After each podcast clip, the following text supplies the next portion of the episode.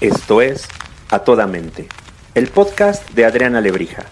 Cada semana un episodio para hablar desde un enfoque humano, divertido y honesto sobre los temas que inquietan a nuestra mente y corazón.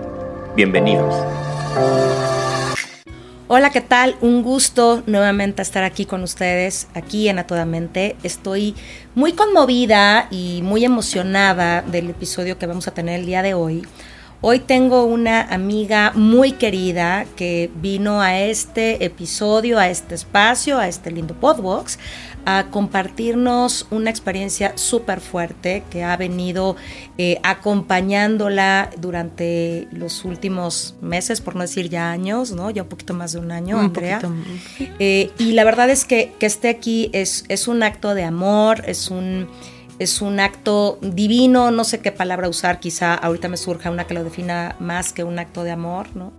Porque lo que viene es a compartirnos su experiencia, su andar, con la intención de poder ser para todos los que nos escuchan una guía, un, un foco, un modelo de atención, de prevención, de cuidado, porque, bueno, ella ahorita nos va a contar por qué, por qué está aquí con nosotros. Andrea Aranda, amiga, muchas gracias y bienvenida. Qué bueno que Muchas estás gracias. aquí. Gracias. Sí, yo estoy muy feliz de verte y Yo de estar estoy aquí. muy feliz de que estás aquí y sobre todo estoy muy agradecida. Siempre estoy agradecida con, con quien está aquí con nosotros, pero particularmente hoy estoy muy agradecida porque hoy te nos contarás, pero particularmente hoy no ha sido un día muy sencillo.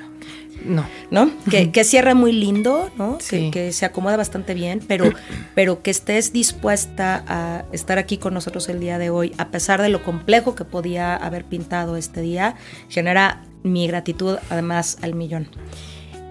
Amiga, cuéntanos, cuéntanos un poco este andar, porque hoy podemos decir que estás curada, que hoy no hay cáncer, pero has pasado por un proceso súper complejo y que creo que eso es parte de este acto de amor, de decir, oigan, por favor pongan atención en estas señales porque detectar esto a tiempo es súper importante. ¿no? sí, Cuéntanos completamente. cómo ha sido, amiga.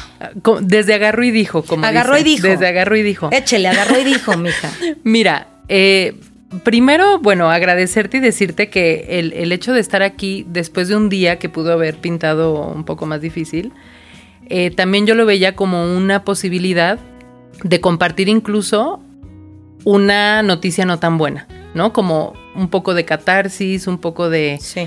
De, de a veces hablar de las cosas que nos duelen, nos ayuda muchísimo como también a procesarlo, ¿no? Y a- Completamente. y a, y a- y a tomar un poco de perspectiva, ¿no? De lo que nos está sucediendo. ¿Sabes qué? Hagamos una cosa. En lugar de, ¿cómo fue? Agarró y me dijo. Ajá, Desde agarró y dijo. ¿Qué tal si agarró y dijo? ¿Qué tal si empezamos desde hoy y para atrás? Ok. Porque hoy me parece que fue. Tenemos que celebrar. Sí, sí, bien, sí. ¿no? Pero me parece que hoy es un buen momento para decir. Y hoy pensé, sí. y este juego de hoy puede ser un buen día, o puede ser un día jodidísimo, pero, pero así me sorprendió. Y como ves, si agarramos. Hacemos Va. una mezclita de hoy para atrás. y Sí, si de sí. pronto se nos, se nos ocurre de agarró y dijo, nos vamos a agarró y Órale, va. Venga. Pues mira, yo vine a Ciudad de México porque vivo en Querétaro, como tú sabes. eh, vine a la Ciudad de México a una cita con una de mis oncólogas porque el 7 de febrero yo me hice una resonancia magnética de cuello que era... ¿Por qué? Eh, voy a ir como entre pasado, presente, Eso. futuro, ¿no? Porque Échale. todo está ahí correlacionado. Eh, yo tuve cáncer, mi diagnóstico tal cual fue cáncer de ovario de las células de la granulosa con metástasis en el peritoneo y recto sigmoides, ¿no? Esa fue el diagnóstico que me dieron a mí en ¿Cuándo? abril del 2022. El 29 de abril, para ser exactos. Eh, cuando me Que ya si oyes metástasis ya estás Sí, cagado. sí, porque a mí, y, y sí me voy a regresar un poco a, a cómo empezó todo esto. Yo en el 2010, y- sí, no, 2015 más o menos, tuve una operación de quiste de ovario que a la mayoría de las mujeres nos pasa de repente un tema con el ovario de quiste, o sea, tú escuchas Sí. a muchas mujeres de, ay, es que tuvo un quistecito, o me están quitando un quiste, o... Yo tengo Bueno. uno ahorita chiquitito. Bueno, yo tuve en el 2015, eh, si no mal recuerdo, o 2000, sí, creo que 2015, un quiste de ovario que me quitaron con la paroscopía, este, de las que no te tienen que abrir ya, sino Te lo que- quitaron porque sí fue grandecillo. Pues sí, me lo quitaron porque ya me estaba haciendo mucho relajo, entonces mi ginecólogo decidió quitarme el, el quiste. ¿Cómo te diste cuenta que tenías un Tenía, estaba, era yo muy irregular, ¿no? Y sí tenía de repente dolor. Yo, la verdad es que siempre mis periodos eran bastante normales, hasta que no. Ok. Y este, y había dolorcito, sí iba yo constantemente con mi ginecólogo, y en una de estas me dice, oye, ¿sabes qué? Tienes ahí este un quistecillo, eh, te lo vamos a, te lo vamos a quitar. Me lo quitó salvando el ovario, ¿no? Porque en esa, en ese entonces era yo más joven. ¿Tienes cuántos años hoy? Tengo amiga? 41 años, cumplo 42 el 15 de mayo. Mira, me arde decir que sabía que eras más chica que yo.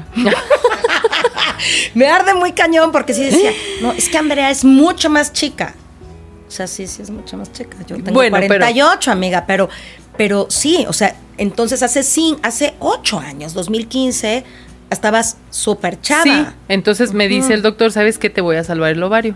Dije, perfecto. Me salvan el ovario, me deja como relojito, ¿no? Este, bien, todo muy bien. Y al año siguiente, Cirugía dando... compleja, amiga. No, porque fue la paroscopía, que es, te meten, o sea, te meten por el ombligo, te hacen una mini cicatriz, todo es como, la verdad, estás una noche en el hospital, todo es como poco invasivo, ¿no? No Correcto. deja de ser una cirugía, Sí, pero sí, es sí. poco invasivo. Y te lo preguntaba porque a veces ahí empieza esto, ¿sabes? Híjole, tengo un quistecito, pero yo creo que, este, aunque sea la paroscopía y que sea muy leve, ¿qué tal que es muy complejo? Y a lo mejor desde ahí le sacas. Sí. No, o sea, no le saques. La No. respuesta es no le saques No. si te tienen que hacer una paroscopía, incluso aunque no fuera esa, pues, pero no es algo que sea tan rudo. por lo No, menos no es tan momento. rudo. O sea, obviamente un proceso médico siempre va a tener sus Claro. asegúnes, Claro. pero no es algo de lo que tú puedas decir, "Ay, no, mi peor experiencia, no.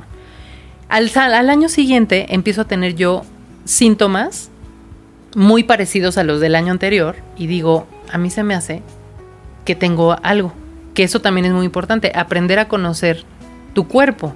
O sea, si ya te dio algo, si tienes algo que no te late, creo que a todos nos ha pasado eso, que de repente dices, oye, este dolorcito como que no me vibra, o este, hay algo en mí que no, pues ve y atiéndetelo, ¿no? A ver, quiero hacer una, no sé si es una afirmación o una pregunta, ayúdame a construir.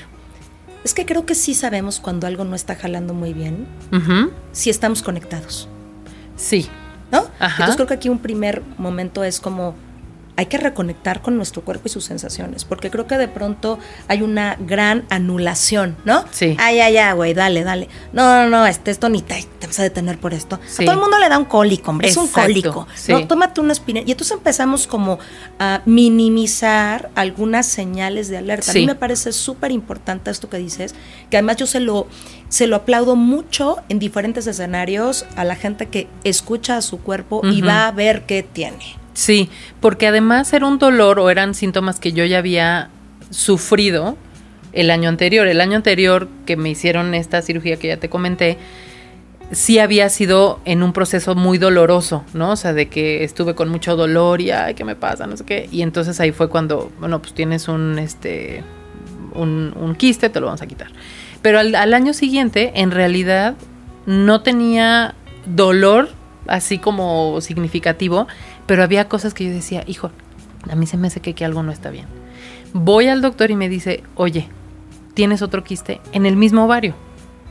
Entonces, vamos a hacer otra Que vez no todo. lo habían visto antes. No, más bien me creció. Fue nuevo. Fue nuevo, ¿no? O sea, a mí el doctor me dijo, tú tiendes a hacer bolitas. ¿No? Esa fue su explicación más... Yo este, también. ¿no? O sea, así, ¿no? Como, pues, y yo porque decía, ¿por qué me salió? No, bueno, pues te salió, ¿no? O sea, hormonalmente, lo que tú quieras. ¿Hayas tenido un quiste antes en alguna otra zona? No, o sea, un año, una- el- solo el año anterior, ¿no? Entonces, en el siguiente año me dice, te voy a quitar el ovario, porque sabes que ya te está dando mucha lata, ¿no? O no, sea, estás produciendo, estás entonces te opero ahorita y en produciendo. un año te voy a tener que Exacto. quitar ¿Tú otro. ¿Sabes qué te voy a cortar el ovario? O sea, te lo voy a quitar y te quedas con el otro. Dije, perfecto. Déjame hacerte una pregunta hasta ahí. Eh, ¿Pensabas tener hijos? No, Yo lo tenía muy claro. Desde joven, más joven, yo sabía que no, no estaba en mis planes ser mamá. Entonces también por eso yo dije, date. Date, ¿no? O sea, no es algo que y me... te lo pregunto porque yo conozco a alguien, por ejemplo, que a veces la gente dice, no, trata de salvar el ovario. Sí, pues, pero si no se salva, no se salva. Pero yo me acuerdo de alguien conocido bien, pues, que tuvo hijos con un cuarto de ovario. O sea, le quitaron uno y luego le quitaron otro pedazo del otro. Luego le dijeron, "Prac- prácticamente es imposible. Y Y con sí. un cuartito se echó tres Claro, hijos. O sea, sí. también como abrir nuestra mente a decir, eso no es definitivo si en tus planes estuviera tener hijos. Y si no está tener hijos, pues tampoco te expongas, sí, pues. Sí, ¿no? sí. Sí, y que también es, es como preguntar, oye, a ver, si me lo quitas, ¿qué implicaciones tiene? O sea, es también involucrarte tú en tu, en tu, en tu cuerpo, en tu proceso físico, porque muchas veces vamos al doctor y como que no queremos ni preguntar, Correcto. ¿no? Es así, como que nos imponen los médicos. Sí. Y es así como de, ay, no, casi, casi, pregúntale tú, no, tú. No, pues a ver, es tu cuerpo. Oye, ¿qué me pasa si me quitas el ovario? Tal, tal, tal. Entonces yo le pregunté, ¿qué pasa si me quitas el ovario? No te pasa absolutamente nada. En dado caso que cambies de opinión y quieras ser mamá mañana, ahí tienes otro. Ok, me quitan el ovario, todos felices y contentos. Pasaron cinco años donde yo era así, mira, relojito, ¿no? O sea, lo que así, de casi casi 28 de cada mes A a, las las, 8 de 3 la de la, tarde, ya es ahora, ¿no? Entonces todo estaba muy bien.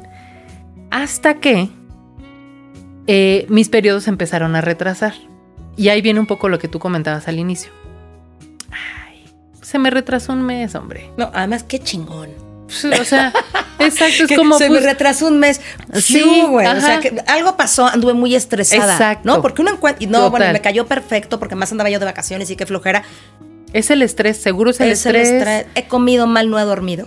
Te puedes inventar cualquier Sí, cosa claro. y es así de. "Ah, pues Sí, no". claro. Qué horror. O sea, pasa, pasa, pasa. Se atraviesa una pandemia, ¿no? Porque además, como yo me mudo, o sea, mi, mi médico de cabecera, ginecólogo, está aquí en la Ciudad de México. Yo me mudo a, a Querétaro hace cinco años y cuando me empieza esto, estamos en pandemia y entonces yo digo, no ya voy a qué ir a un pasa. hospital. No, no, y aparte yo decía, encontrar un ginecólogo aquí, en Querétaro, que, o sea, como que yo muy casada con mi ginecólogo, ¿no? Entonces yo, no, bueno, voy a esperar unos meses y vamos a ver qué pasa. Cuento largo corto. No, quiero preguntarte algo. Ajá. ¿Sientes que esto fue empeorando porque pasó tiempo? Eh, no sé, porque ahorita que llegue al tema del diagnóstico, te, te voy a decir, yo Y te lo pregunto porque creo que aquí el tema de a tiempo Bueno, eso sí es ¿No? Eso sí es... está muy cañón. Muy cañón. O sea, yo te juro, yo tengo así alar- alarmita de el dentista cada seis meses, pum. El ginecólogo cada seis meses, pum. La mastografía cada año, Sí. pum. Así, pero digo, eso no se me puede pasar porque de un año a otro puede No. cambiar mi historia O sea, clínica, en pero si voy meses. Completamente. Pero si voy, y el ginecólogo cada seis meses, pero si voy, tengo más posibilidades de que si me tienen, si me encuentran algo, esté en una etapa más Totalmente. temprana que si lo dejo pasar. Sí, completamente. O sea, el tiempo aquí Es importante. es el factor más importante, ¿no? Que a mí, haz de cuenta, cuando a mí se me empieza a retrasar mi periodo, pasan muchos meses, ¿Cuántos años tenías ya? pues, tre- no, pues 39, no, 40 tenía. Y fíjate, te voy a decir por qué te lo preguntaba. Porque también 40, creo que ahí empezamos con unas nuevas justificaciones. Es que ya te está cambiando el metabolismo porque Es hormonal. 40. Es, Es hormonal. hormonal. Seguramente, ¿Sí? como ya me estoy acercando más a la menopausia, a lo mejor ya se me van a empezar a retrasar. Y es bien ¿No? importante, Sí. claro, porque creo que encontramos muchísimas eh, cosas afuera que nos ponen en crecen nuestro nivel de riesgo porque encontramos explicaciones externas Sí. que no que no vienen al No. caso y nos ponen en riesgo. Tú- completamente, porque entonces eh, eh, ahí el pretexto era además la desidia, ¿no? Diría mi mamá, la cochina desidia, de que, ay, mañana veo y investigo dónde hay un ginecólogo aquí en Querétaro que vaya. Sí, aunque de Mañana. veras creo, amiga, que la pandemia, dicen los que saben, a lo mejor voy a dar un dato que me van a decir, a ver, Adri, lo estás dando sin fundamento. Me acuerdo haberlo escuchado y leído, no recuerdo las, las fuentes, pero que muchos de estos diagnósticos que pudieron haberse dado de manera preventiva no se dieron en la pandemia. Porque la gente tenía mucho Claro, miedo de ir a un hospital. O sea, ¿cómo voy a meter a un hospital para algo que solamente tengo retrasado el Exacto. periodo? O sea, tampoco Sí, inventes sí, sí. si los hospitales puede ser un hospital COVID, si a eso le sumamos, no estoy en México, estoy en Querétaro, nadie salga, no vaya a un hospital, fue Sí. quizá siendo una explicación real, además. Sí, completamente, pero yo sí debo de aceptar que también hubo como un poco de desidia mía de decir, porque además ya, o sea, la- la- lo fuerte de la pandemia fue 2020, ¿no? Sí. 2021 También, a también, picar- a pero como que ya, digamos, ya estaba un poquito más abierta la cosa y yo ya pude haber tomado como más acción, ¿no? Al, al respecto, que sí lo hice al final, ¿no? Porque eh, el cuento largo corto es que me empiezan a recomendar ginecólogos en Querétaro, pero yo le tengo tanta confianza a mi, a mi ginecólogo de aquí, que además esa también fue la diferencia, este, que yo dije, no, o sea, este, yo voy a ir a ver a mi ginecólogo. Entonces voy a ver a mi ginecólogo, me hace un, este, un ultrasonido, todo normal, papá Nicolau, todo normal, y me dice, fíjate que sí tienes otro quistecito en el otro ovario, en el que te queda. Pero está muy chiquito, o sea, la verdad es que lo podemos este, controlar con medicamento. O sea, no te tengo que abrir, ni mucho menos, ¿no? No te tengo que intervenir Sí, o sea, está quirúrgicamente. pequeñito. Está pequeño. Dije, perfecto. Pero me revisó porque siempre me revisa súper bien. Me empieza a dar medicamento. Pasan cuatro meses del tratamiento hormonal de medicamento y no me regresa el periodo. Yo lo dejo pasar porque además se atraviesa un tema económico muy importante en, en la familia, donde ya sabes, ¿no? O sea, sí tienes 1.500 pesos para otras cosas, pero cuando es para a veces cosas importantes es así de no, la crisis económica, ¿no? No, O sea, pero además ya tenías un argumento para sostener tu historia. sí, Ya me dijo el doctor, ya fui, es un quiste chiquitito. Me dijo que ni me tiene que operar. Cuando ha sido grande, me dijo, te tengo que operar. Y me operó, exacto, ¿no? ¿no? O sea, no está el todo horno bien. pa' bollos. Exacto, todo me, seas pu- me puedo aguanta. aguantar, me puedo Sí, aguantar. claro. Pasa, Ojo, eh, yo hubiera hecho lo mismo. Esto fue, no me acuerdo, o sea, tengo de repente ahí movidos los meses, pero haz de cuenta que esto fue seis meses antes de que en un viaje, yo de aniversario con Gema, nos vamos a Pátzcuaro, increíble, todo muy bien, y yo empiezo a sentir unos como, como pellizquitos, ¿no? A, a nivel como de, pues sí, como del, del ovario, como de ahí, como que cosas que no, que algo ya no me latía. Déjame preguntarte, hay gente que no nos ve, que nos escucha. Nos pues, sí, estamos claro. en YouTube, pues, pero hay gente que solamente lo escucha. Y, y señalas, veo que cuando me lo haces, me señalas ambos lados. Te dolía toda Sí. la zona de los ovarios, aunque no tenías un ovario. Exacto, me dolía toda la, toda la zona.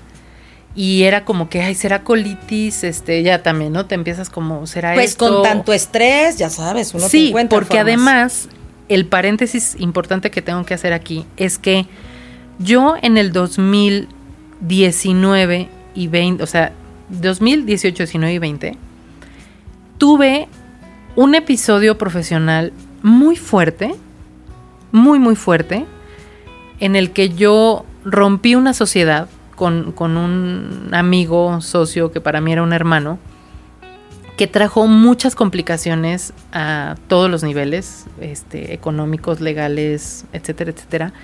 Y yo estuve bajo un nivel de estrés, Adri, Y de dolor. que nunca en mi vida había experimentado. Y de dolor. Y de dolor.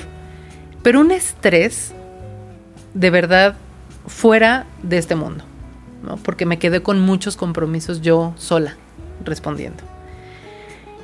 Entonces, cuando pasa todo esto, yo digo, es el estrés. O sea, seguro tengo yo este dolor abdominal porque lo estoy somatizando. o sea, todo es estrés.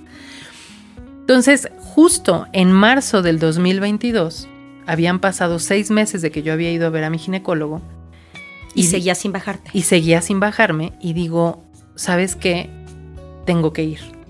Terminando ese viaje yo dije, algo no está bien. Y tengo que ir a verlo. ¿Tenías miedo, amiga?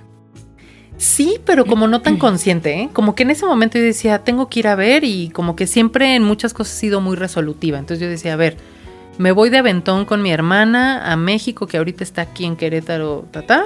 Me voy, le escribí a mi ginecólogo, oye, traigo esto, me urge verte. Él siempre muy, este, ¿Cercano? sí, muy cercano me dijo, te voy a recibir entre consulta y, con- entre consulta y consulta, vente a tal hora. Me fui, me revisa y me dice, mira, no tienes ningún quiste ya. O sea, no, no, no hay quiste en el ovario, no hay nada.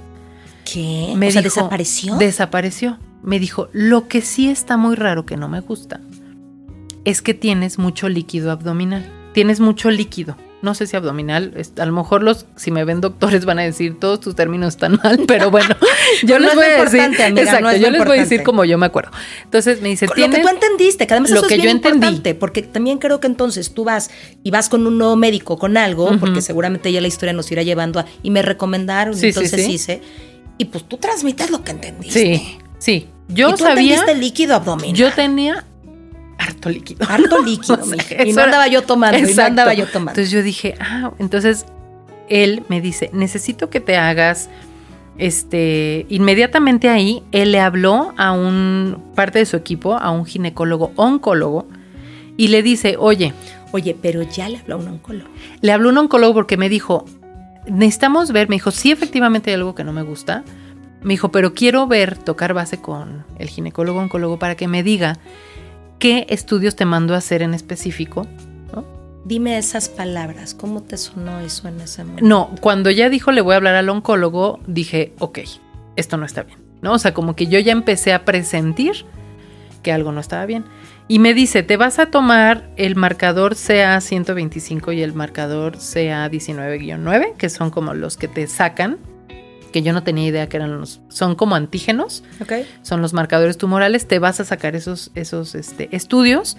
Y además quiero que vengas con mi vecino de acá al lado, este, que es el doctor Chuchito Pérez, que es especialista en ultrasonido intravaginal, ultravaginal o algo así. Megavaginal. ¿no? Megavaginal. que es un, es un ultrasonido súper especializado que necesito que te hagas. Y después de eso tomamos decisiones. Él me dijo, mira Andrea, lo que yo te propongo es que te voy a hacer una histerectomía. Tú ya me dijiste ¿Qué que es no. eso? La histerectomía es que te quitan eh, el útero, ¿no? Ok. Me dijo, Sí, porque ya estabas gener ya habías generado en uno, Sí. en otro, algo raro había. Y, Ya, y él me dijo, ¿no quieres ser mamá? O sea, la verdad es que esto te está trayendo más problemas que cualquier otra cosa.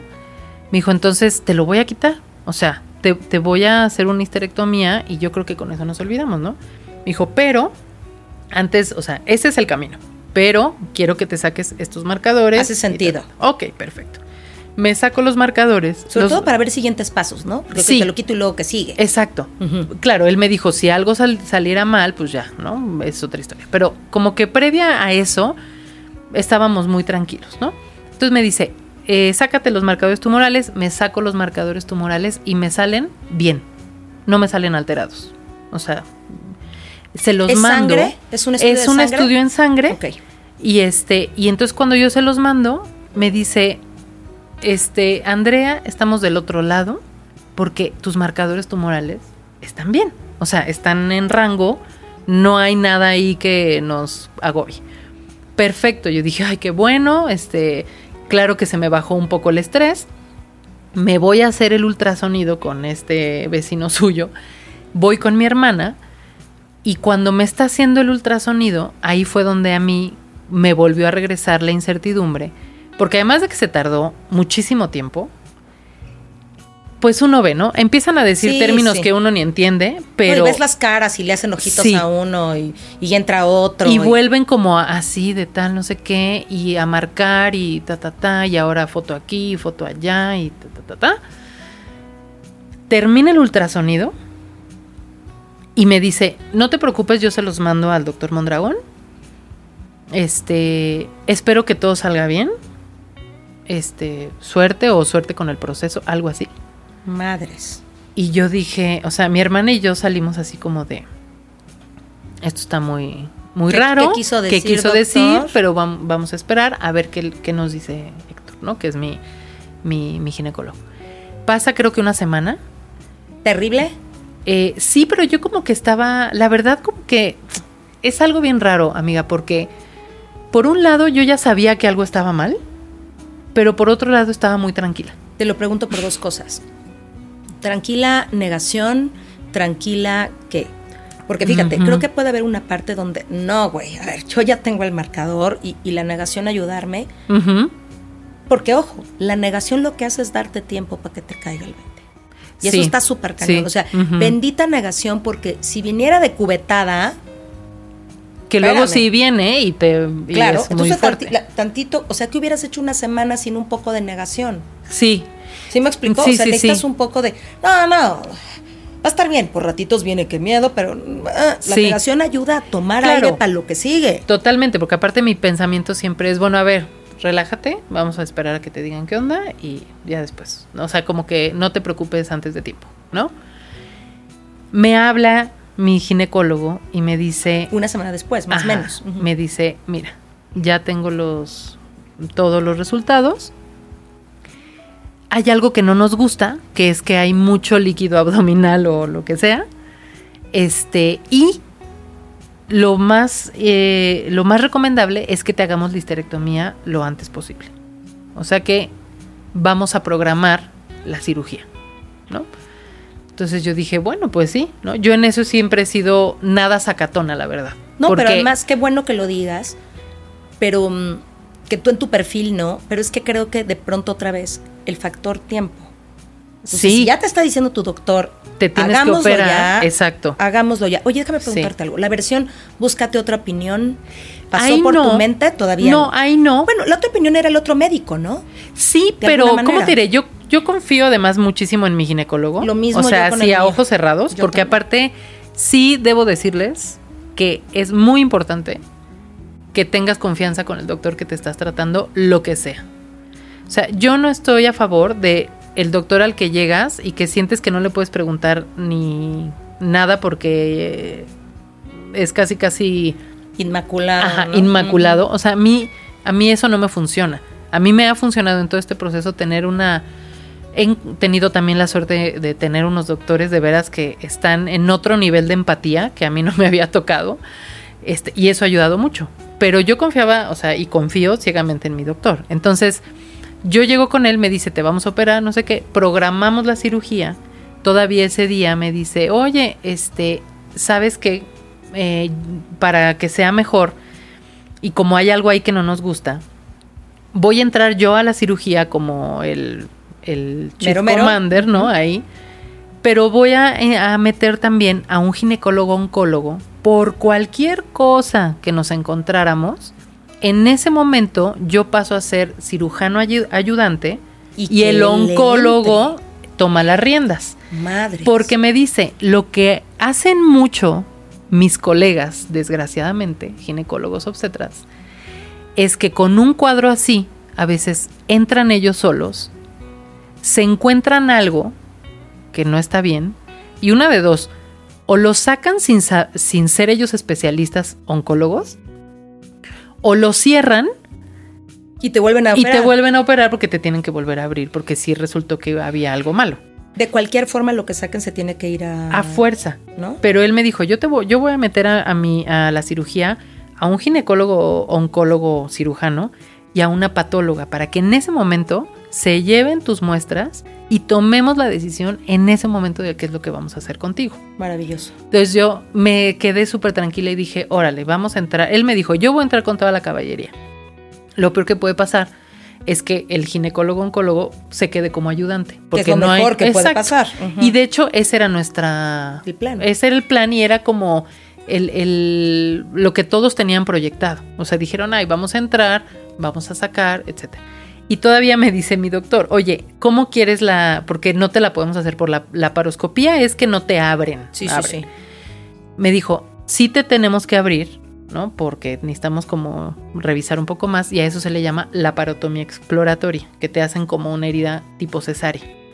Entonces me dijo, todavía me preguntó, ¿cómo quieres la herida? ¿Horizontal o vertical? ¿No? Y le dije, no, pues horizontal, que por el bikini, que no sé qué, jajajajijiji. Y me dice, órale, va, yo ahorita le digo al, a los cirujanos, jaja. Nos subimos todos muy confiados, muy contentos. Pasa la cirugía y cuando yo abro el ojo en recuperación, me dice el anestesiólogo, oye, todo salió muy bien. Este, ah, perfecto. Y empiezo a oír a las señoritas que están en la... Que de alguna forma decirte muy bien ya te da un poco de alma, ¿no? Sí, no sabías que por lo menos aquí estás, pero. Ajá, era así de, ay, Andrea, todo salió muy bien, Andre, que no sé qué, muy bien. Y empiezo yo a oír en la recuperación que las enfermeras empiezan a hablar con sus reportes, a llenar sus reportes. No, que la paciente Chuchita Pérez, y como que me dormía. Y cuando abría yo otra vez la conciencia, escuchaba carcinoma, no sé qué yo, carcinoma, como mi mamá es médico general, como que hay cosas, terminajos médicos que, que más o menos entiendo. Sí, te sonaba. Y yo decía, carcinoma, ¿esa seré yo? Eh, carcinoma es cáncer, ¿no? Pero yo, pero no, y me volví a dormir. Y me, así como, ya sabes, entre episodios así muy como de conciencia y no conciencia. Y un paréntesis que quiero hacer es que un día anterior, este, la espiritualidad que tenga cada quien, ¿no? Pero yo fui a la iglesia antes de la cirugía a pedirle a Dios que me, que me diera como fortaleza. Pero fíjate qué chistoso, amiga, que mi oración no fue, ay, por favor, Diosito, que no sea nada malo, ta, ta, ta. Mi oración fue, Dios mío, dame fortaleza para lo que venga, dame templanza para lo que venga y vámonos, ¿no? O sea, e-, esa fue como mi petición, digamos. Y que me suena que tu corazón sabía que había. Mi corazón sabía. Porque cuando me bajan a recuperación, cuando me van bajando ahí, ya voy pasando por todos los pasillos, eh, eh, todavía tiempo post-COVID, pues solamente dejaban estar a una persona arriba en el piso y de repente veo a mi hermana mayor, a mi otra hermana, a Gema. Y yo dije, ¿por qué está aquí toda la comitiva, no? En el, en el piso, ¿no? Esto ya no me está sonando muy bien. Y me meten a mi cuarto y empiezo a oír como, ¿no? Que estaban afuera con mi ginecólogo. Y de repente entran todos, ¿no? Así, en marabunta. Sí, claro, claro. No, no, no, no, no. Y entonces cuando entran todos y con esa cara, yo dije, ok. Y entonces mi doctor lo primero que me dice es, oye, este, no te traigo buenas noticias, te abrimos, no te pudimos sacar nada porque... Ni el útero. Pues. Nada. Solamente... te y te cerraron, Sí, porque ya, o sea, en ese momento me lo dijeron, pero la explicación fue que ellos abren y se encuentran aquello lleno. Lleno de cáncer. O sea, las células de la granulosa son unas células que están adentro del ovario. El cáncer de ovario, el más común, es el cáncer de ovario epitelial, que digamos que es como la, parte de la telita. Después está el, cáncer de ovario germinal, que es el segundo más este, recurrente. Y el menos, el, ajá, el 2% o menos del 2% de posibilidades es el de ovario de las células de la granulosa, o sea, el que yo tuve que son un, o sea, las células que están adentro del ovario. Pero es un cáncer muy, muy raro. O sea. Y además me suena muy agresivo. Sí, eh, es más agresivo el epitelial. Ok. Que es el más común. Pero, o sea, cuando a mí me abrieron, me dijeron, te lo, o sea, lo tenemos que mandar a, la a patología para que lo vean y ya, porque obviamente el cáncer, eh, dependiendo del cáncer que tengas, es el tratamiento que te dan. Claro, pero si no te pudieron quitar, tomaron como si fuera biopsia. Tomaron muestras, tomaron muestras de lo que tenían, porque lo que ellos encontraron fue cáncer en, en el útero, en la trompa, eh, pegado casi como a la vagina, en el peritoneo, en las paredes abdominales este, casi en el recto, o sea, invadida prácticamente toda la parte como abdominal, a excepción de los órganos vitales como páncreas, hígado, etcétera, eso no tenía cáncer, ¿no? Pero porque literal me sacaron todo para revisarlo. Y no pudieron hacer nada porque el, el oncólogo dijo, no, no, o sea, no podemos aquí arrancar nada porque necesitamos ver de qué se trata esto, ¿no? Déjame hacerte una pregunta. ¿No pueden, no pueden quitar todo porque podría ser peor?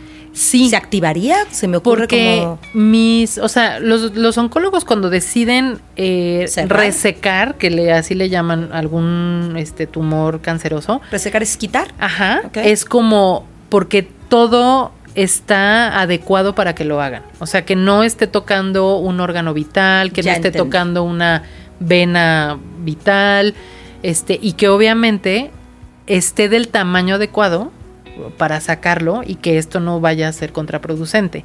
A mí, si me hubieran querido quitar ahí todo, me hubieran cortado miles de fragmentos de intestino porque todo estaba invadido. Entonces no lo podían hacer. Entonces me dijeron, o sea, así como abrimos, Andrea, cerramos. Y, o sea, lo único que queremos decirte es que, este, o sea, ya se fueron a tus a patología, ya no los regresaron. Al parecer es este cáncer que es de la célula de la granulosa, que es súper raro. Y este, y entonces yo lo único que pregunté fue, ¿hay cómo combatirlo? Y me, y me contestó mi doctor, claro que sí. Y le dije, ok, hagamos lo que tengamos que hacer. O sea, yo solamente quería escuchar si aquello era posible darle batalla. Me dijeron que sí, yo dije... Eso fue abril del año pasado. Abril del año pasado. Y el, el tema fue que evidentemente ya que me hicieron la, la- el PET y todo eso, pues confirmaron lo que vieron en la cirugía, estaba yo invadida. Y eh, los oncólogos lo tienen por niveles, ¿no? Déjame preguntarte algo. ¿En qué momento? No, a lo mejor es una pregunta muy tonta, ¿eh? Pero quiero pensar justamente en que, en que esto sirva como Sí. darle claridad a alguien, ¿no? ¿Cómo se fue de 0 a 100? O sea, tienes un quiste chiquitito que te voy a dar una pastilla, seis meses después estás invadida. porque era un cáncer muy eh, que se reproduce muy rápido. O sea, a mí cuando me vio el doctor, o sea, el, el- todo lo que sucedió se dio en un lapso de cinco o seis meses. ¿No? O sea, porque además cuando te dicen, no, es que el cáncer es, es silencioso, o sea, sí, es muy silencioso. Porque, eh, o sea, no te ¿Qué va... señal tenías adicional a que no te bajara? Solamente después, ya cuando estaba muy complicado, estos pellizquitos que te digo, pero era, esos pellizquitos ya ni siquiera eran del ovario, o sea, era, era de que yo ya estaba invadida. Pero no era que te doliera No, nada. es no que eso tenías es- una vida de, no, retorti- no. de- No, así de me estoy retorciendo de los dolores, pero no hice caso. Nunca tuve yo un síntoma así de peso que dijeras, porque el cáncer de ovario luego también lo relacionan, por ejemplo, con estreñimiento, este, dolor abdominal, una especie de colitis. O sea, como que hay varios síntomas del ovario, al menos del cáncer de ovario epitelial, que te pueden llevar a decir, voy a ir al doctor a que me revisen. Lo único que yo tenía era que pues mi periodo desapareció, que además después ya los doctores como que están revisando, porque en mi caso sí fue como muy raro, es que ni siquiera el que yo haya perdido el periodo tenía una relación directa con el cáncer, ¿no? O sea, como que a mí me dio como una menopausia temprana, por decirlo así, y yo ahí es cuando digo, la verdad es que qué bendecida soy de que todo sucedió así para que se, se Sí, dieran porque si eso cuenta. no se pasa no te das cuenta. No, nunca. Yo hubiera vivido con una bomba de tiempo y a lo mejor hubiera llegado ya con un síntoma muy fuerte. Amiga, no hubieras vivido. Déjame y no, y no es estaríamos terrible. aquí platicando de Correcto. esto, ¿no? O sea, Entonces, cuando hubieras llegado hubieras estado de pe a pa. sí. Entonces, bueno, lo que hicieron fue me revisaron, este, revisaron el cáncer que tenía y inmediatamente después de eso lo que seguía era vamos a darte tratamiento de quimioterapia para ver si con la quimioterapia podemos reducir la tumoración y después operarte, ¿no? O sea, porque ahorita no, no hay manera de hacerte nada. Entonces, eh, en el paréntesis que me preguntabas de si busqué otra opinión, eh, yo fui al Instituto Nacional de Cancerología, ¿no? Porque por X y Y situaciones que esa me cae que tendría que ser tema para otro podcast. Seguro. Este, por todos los temas estos que les dije que tuve de problemas profesionales, eh, tuve un problema económico muy fuerte y yo dejé de pagar mi seguro de gastos médicos mayores. Y cuando lo volví a sacar, como a mí ya en el pasado me había dado... eh, Esto ya era una exclusión. Era una exclusión de quistes ováricos, de tumores ováricos, y entonces obviamente el seguro no me cubría nada. Entonces mis doctores me dijeron, ve al Instituto Nacional de Cancerología, como yo no cotizo en el IMSS ni nada de eso, este, no soy asegurada del IMSS, tú puedes ir, ¿no? Al- a estos, este, es como de salubridad, da- da- es como de la parte de salud, que no es ni el IMSS ni el ISTE, y entonces tú vas y mientras no seas derechohabiente en ninguna de estas dos este, instituciones, tú puedes ir a cualquier este, eh, hospital de alta especialidad a que te atiendan. ¿No? Obviamente te hacen todo un estudio como de Socioeconómico. de socioeconómico, trabajo social, etcétera, pero a mí me dijeron, ve y saca tu carnet del, del INCAN, porque además el Instituto Nacional de Cancerología es lo mejor que tenemos en México de cáncer, ¿no? Y ahí te van a decir qué onda. Entonces, eso fue, ¿no? Con, con mis doctores decidimos eso, me di de alta en el INCAN y eh, el tema aquí que sí, pues hay que decirlo como, como es. Por favor. El, desgraciadamente, el INCAN, aunque de verdad es una institución muy grande, muy, muy bien puesta, porque además tuvimos un trato en general, en la mayoría de las situaciones, muy bueno, el tema es que ahí el tiempo no juega a tu favor. Porque de aquí a que te dan la cita para el estudio, para la quimioterapia, para la no sé cuál, Ya te invadiste. ya, o sea, los procesos del cáncer son muy de que tienes que actuar. O sea, a mí mis doctores me dijeron, sí, saca todo lo del INCAN, pero entre medio te vamos a poner tu catéter por CAT, que es el que traigo aquí en el cuello, que es en donde te meten la quimioterapia para que no te pongan directamente el medicamento en la vena, porque es súper, o sea, te las deshace.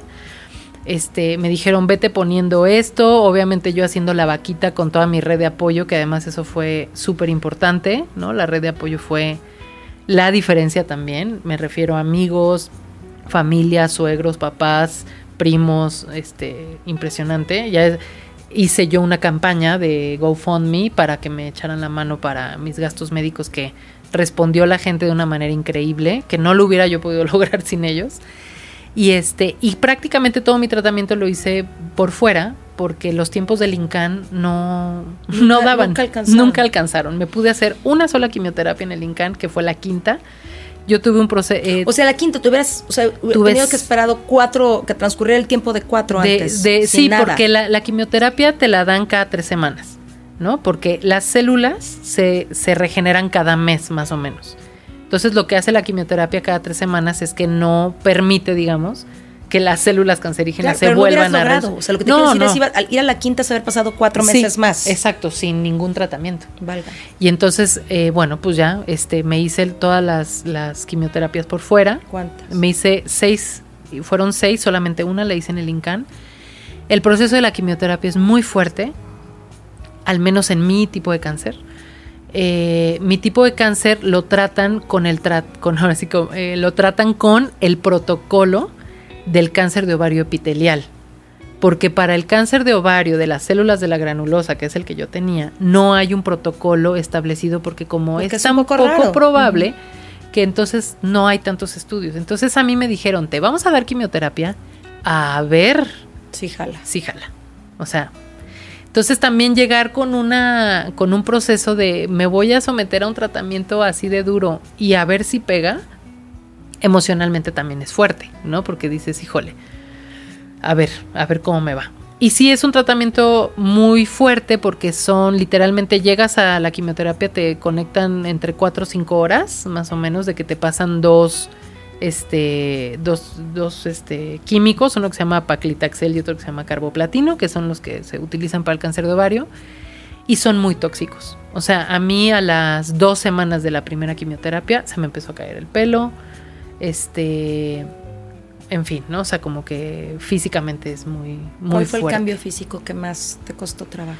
Pues mira, el, el pelo no fue, o sea, sí es muy impresionante porque se te empieza a caer así de, o sea, de que te bañas y te, se te queda medio mechón en la mano, ¿no? Pero a mí mi doctor, mi oncólogo, me dijo, oye, yo te recomiendo que en cuanto empieces a ver que se te cae el pelo, te lo cortes, porque psicológicamente es menos traumático, ¿no?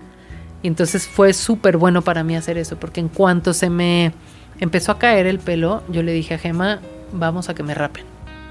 Y me raparon y como que, eh, ¿cómo te diré? Mm, yo sí creo, amiga, que mm, tuve la fortuna, no sé de dónde me vino, la fuerza, no sé de dónde me vino la buena actitud, pero No, yo sí sé, siempre. pero como que siempre, Siempre dije como que dije a ver esto es lo que toca hacer yo no tengo más eh, cómo te diré yo no tengo injerencia en si la el medicamento está sirviendo.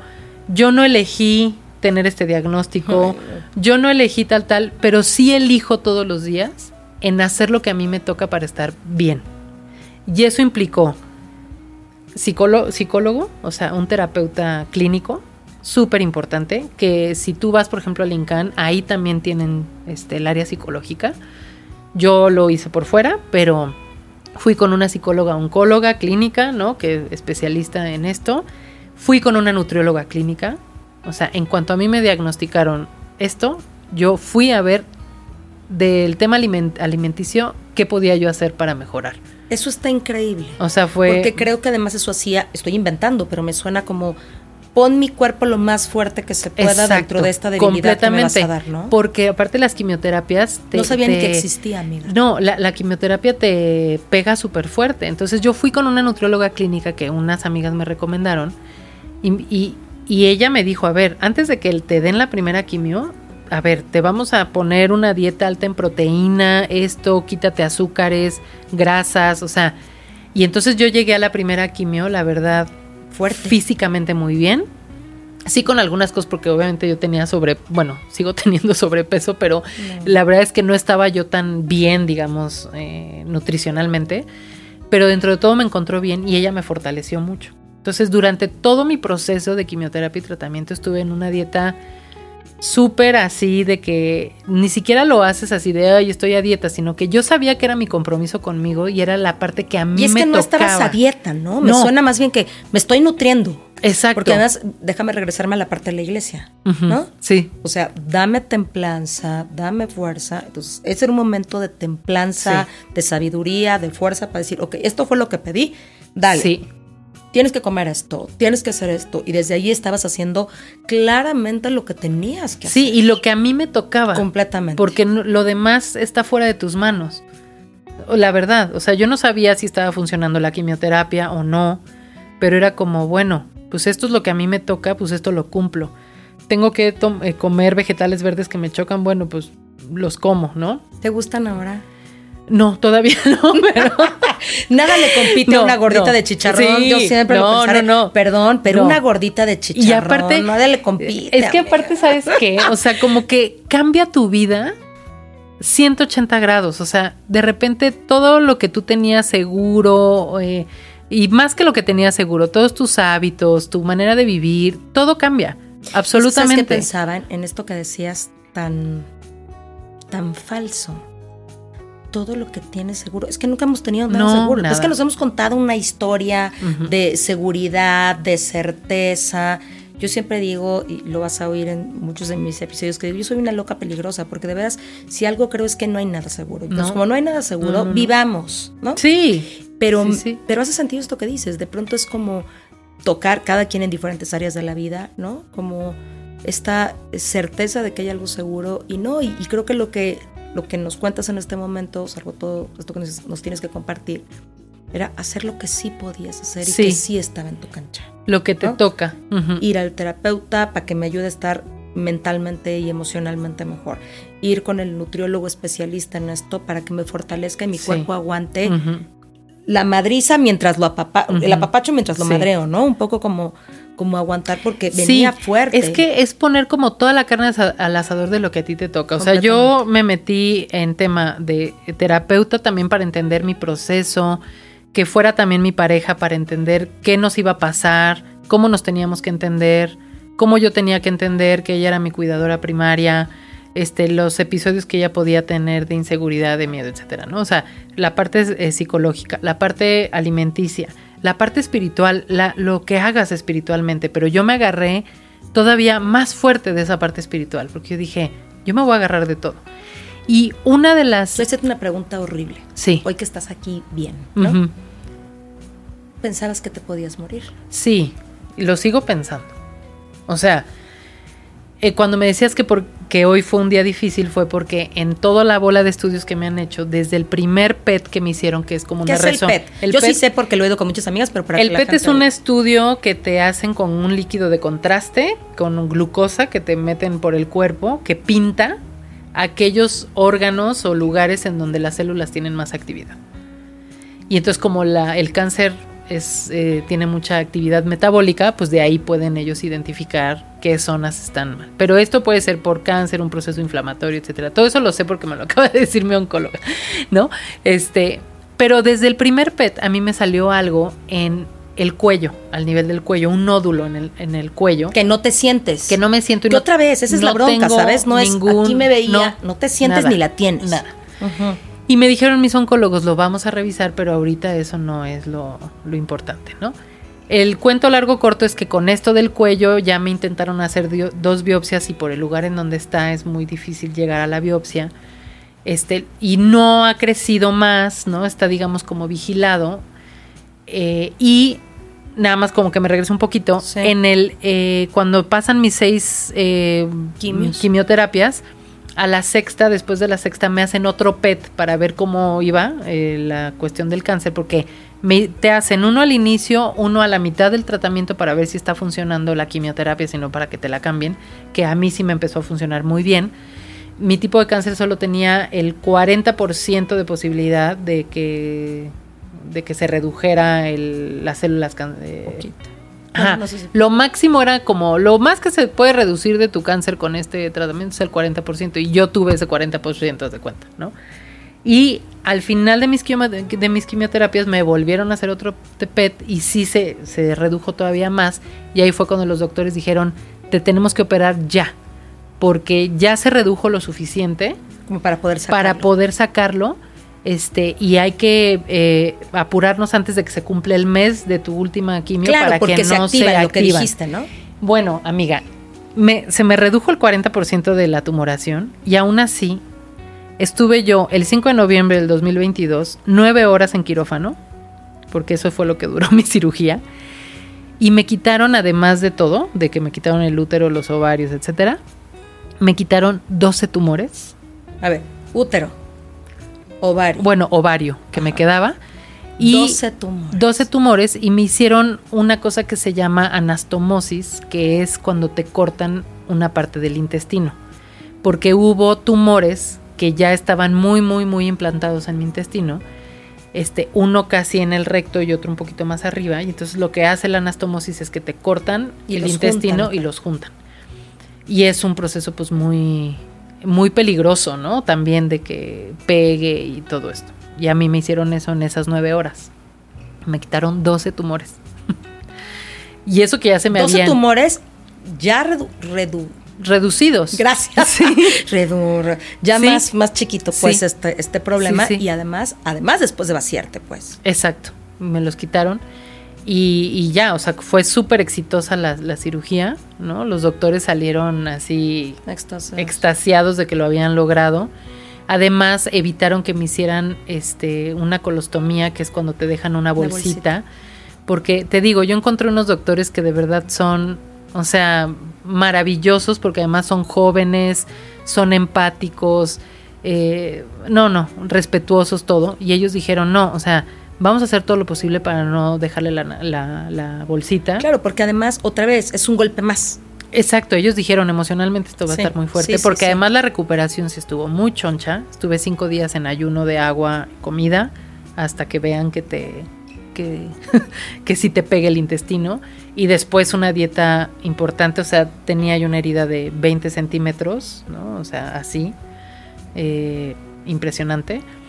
Y bueno, o sea, al final, eh, eh, después de la cirugía de noviembre, me dijeron, en febrero te hacemos otro ultrasonido del cuello para ver qué onda. Y eso fue lo que pasó la semana pasada. Me dieron resultados de mi resonancia magnética del cuello y todo indicaba que tenía yo otro tumor ahí en el cuello. Entonces hoy... Esto es súper fuerte porque la gente que nos escucha, hablamos para poder hacer esto, ¿no? Sí, sí, y de pronto, ¿qué crees? ¿No? Sí. Tengo esta onda. Sí. Y, y nos detuvimos un momento, ¿no? Como sí. oye, y sí, y, yo otra vez te quiero decir gracias porque eh, está bien fuerte. No sabías que iba a pasar hoy. Te nos cuentas qué pasó hoy, pero igual, igual y ahorita estarías o estaríamos hechas un par de lágrimas y gema y todo que está aquí sin saber.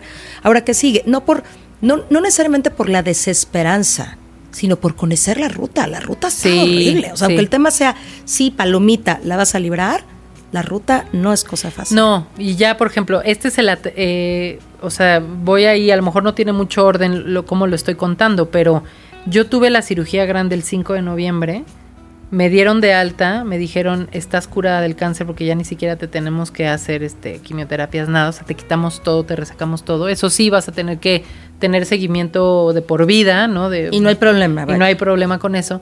Y bueno, o sea, Geme y yo dijimos, ya, o sea, la libramos, todo fue festejo en mi casa, diciembre, increíble, empezamos un proyecto de hacer hiking cada fin de semana, yo estaba on fire, ¿no? De todo. Y el 14 de enero, antes de irme a hacer hiking a la Peña de Bernal, me empieza un dolor horrible en la madrugada, termino en el hospital con una oclusión intestinal chonchísima derivada de la cirugía que tuve el 5 de noviembre por una brida o por una adherencia que le llaman, que cuando... Que además tampoco se ven. Que tampoco se ven, nada más se sienten.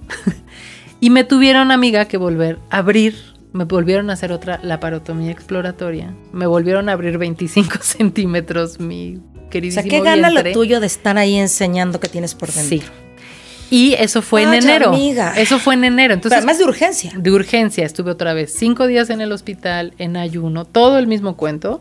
Te tuvieron que volver a cortar un poco de No, intestino. gracias a Dios no, porque fue a nivel intestino delgado y lo pudimos encontrar a, a tiempo. Pero a lo que voy con esto de contarte esto es que emocionalmente para mí lo de enero fue muy fuerte, muy muy fuerte porque dije, ¿Morías de ay, miedo? no puede ser, otra vez, ta ta ta, este la recuperación. Y después de eso, que la semana pasada me dijeron, oye, probablemente tienes otro tumor en el, en el cuello, emocionalmente es muy desgastante. O sea, yo entiendo a las personas que, que quieren tirar la toalla, porque te dan ganas de tirarla. Y es súper ¿Sabes humano. que yo he oído a varias veces que alguien me ha dicho en mi versión de terapeuta, decirme, ya libré esta, si me vuelve a dar no voy a hacer nada. ¿Sabes? Sí, sí, sí. Si esto no funcionó, yo ya Sí. no, estoy decidida a no volver a pasar por Sí, es que es muy fuerte, emocionalmente, físicamente, económicamente. O sea, es algo que simbra completamente toda tu vida, ¿no? Pero yo sí creo, o sea, como que yo traigo mucho en la mente eso. esto ¿Cómo de... ibas hoy, amiga? Iba muy nerviosa, porque en la mañana tuve revisión de seguimiento de lo del cáncer de ovario o de células de la granulosa con el ginecólogo oncólogo que me vio muy bien, me hizo una revisión, etcétera. De todo, marcadores otra vez también, este, en fin, todo está bien, pero a las 2 de la tarde tuve con la otra oncóloga para ver lo del cuello. Y yo venía, o sea, la verdad, mm, pues ya imaginándome lo peor y Sí, diciendo, pues ya vamos a tener que empezar otra vez este proceso, no sé si estoy lista, familiarmente también, con muchos ahí, ¿no? Bemoles, porque obviamente uno se pone nervioso y empieza hasta incluso ya a nivel este relaciones familiares, cuando estás muy tenso, pues empiezan a haber ahí muchos roces Por supuesto. y obviamente veníamos con los nervios de punta. Y la buena Decías algo bien noticia, interesante, decías, ya pensando lo peor. sí, te Y vas es que, tú. ¿sabes qué? No sé si te vas, es que comportamiento pasado predice comportamiento futuro. Sí. ¿Me explico? Entonces hay una parte que dices, a ver, tampoco puedo ir diciendo, ojalá tuviera yo esta energía, y, lo, y lo comento porque también la sobreexigencia puede estar muy cañona. Sí, ¿no? sí, sí. Y esta posi- positividad tóxica de, no, güey, tú ve Todo cool, está bien, sí, no. cool". no. No, no sé si va a estar cool. Sí. ¿Sabes? No sé si va a estar cool, a lo mejor no. Y el simple hecho de que yo tenga que ir, aunque la noticia sea positiva. ¿No? Sí, positiva me refiero sí. en, en palomita, no Sí, de positivo de que sí lo tienes, ¿no? Aunque la respuesta sea buena, ¿otra vez? Sí. Es O sea, que qué dolor, qué desgaste. No quiero más. No. Y justo lo platicamos, Geme y yo, antes de entrar a- aquí al, al podcast, platicando como en pareja de lo que ha sido estos días, ¿no? Era como de, ¿otra vez? Neto, otra, Otra vez en el proceso de porque venimos de Querétaro y nos quedamos en casa de mi hermana, que siempre nos acoge con mucho amor. Mis dos hermanas, que son una maravilla y han sido un soporte en esta parte del, del procedimiento y de todo el proceso, de, sí, de todo, el que nos han acompañado, pero el simple hecho de ¿Tus volver. padres viven? Sí, mis padres viven, pero están en Querétaro. Ok, yo te preguntaba Y esto porque son- hablas mucho de tus hermanas. Sí, porque mis papás ya están más grandes, ¿no? Mi mamá eh, tiene un tema ahí con un poco de movilidad, no tiene tanta movilidad, entonces como que luego era como, ma, o sea, tú No, quédate y- ahí y tranqui. te lo preguntaba porque a veces los hermanos, los amigos, no necesariamente porque están o no, ¿eh? O porque Sí. la condición no se puede, pero sí puede haber una red de apoyo. ¿no? Sí, no nos centramos a completo. que solamente estos. Ay, no, Porque- los amigos son también súper importantes. Pero, eh, Pero era otra vez. era aquí. otra vez. En serio, la misma dinámica de venir a- de México a Querétaro a tal y subir y bajar. Emocionalmente es muy fuerte. A mí la, re- la resonancia magnética de febrero me la hicieron en el INCAN, ¿no? Porque como yo ya soy ahí este paciente, hay cosas que me hago ahí. Y quiero decirte, amiga, que regresar después de, de haber ya vencido el cáncer, después de recuperarme de las cirugías, de las dos, Ya es un golpe. entrar al INCAN per se es muy fuerte. No, pero además sabiendo que quizás sí, ¿eh? Ah, exacto. O sea, no es como vengo a mi revisión, me he sentido perfecto y me van a decir que no, No. qué miedo, pero no, es que vengo a Sí. que me den una respuesta de esto que sí tengo, que no es Sí, mentira. exacto. Entonces, Está terrible. es como que dices, oye, ya no sabes de dónde te va a llegar el fregadazo. O sea, como que todo el tiempo estás en este estado de alerta un poquito hasta exacerbado, ¿no? Entonces, eh, con esto quiero decirte que es como también bien importante tenerse paciencia, saber que estos procesos son duros, son difíciles, que tienen su tiempo, que tienen su proceso, que tienes que entender ese proceso, ¿no? Y que entre más te, te llenes, digamos, como de herramientas que te ayuden a entender ese proceso y a caminarlo, es más fácil, ¿no? Nunca va a ser más fácil. O sea, nunca va a ser fácil, pero puede ser menos complejo. Sí, ¿sabes qué pensaba ahorita? Pensaba en. Otra vez, regresamos un poquito al, al positivismo tóxico, ¿no? Sí, No, güey, pero estás viva. No, pero no, tú, tú sonríele a la vida. Y yo creo que también es como, como aceptar que hay veces que no quieres, ¿no? O sea, creo que la actitud ha sido, y cuando decías, yo no sé de qué estoy hecha, ¿cuál es, qué, es, ¿qué son mis recuerdos de Andrea? La verdad es que yo te, te recuerdo, te vivo, te siento siempre como con esta, eh, déjame usar esta palabra que a mí me gusta, desfachatez. ujú, Y eso está rico. A mí me parece que está padre tener desfachatez, ¿no? O sea, menos aprensión. ¿no? Más relajada, más suelta, ¿no? sí, Y, y creo que eso es padre.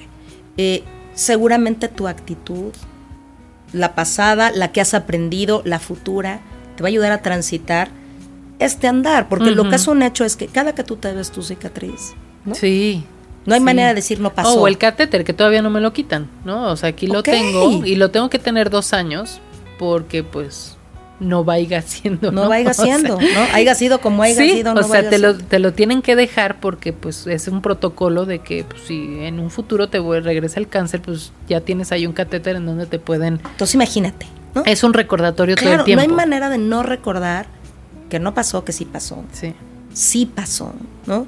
Es una manera de, por supuesto que si te duele aquí, no, ya te imaginas por cualquier cosa. supuesto, o sea, me duele aquí. Oye, ¿qué tiene que ver? No, a ver, espérame, es que a mí no me dolía y me pasó.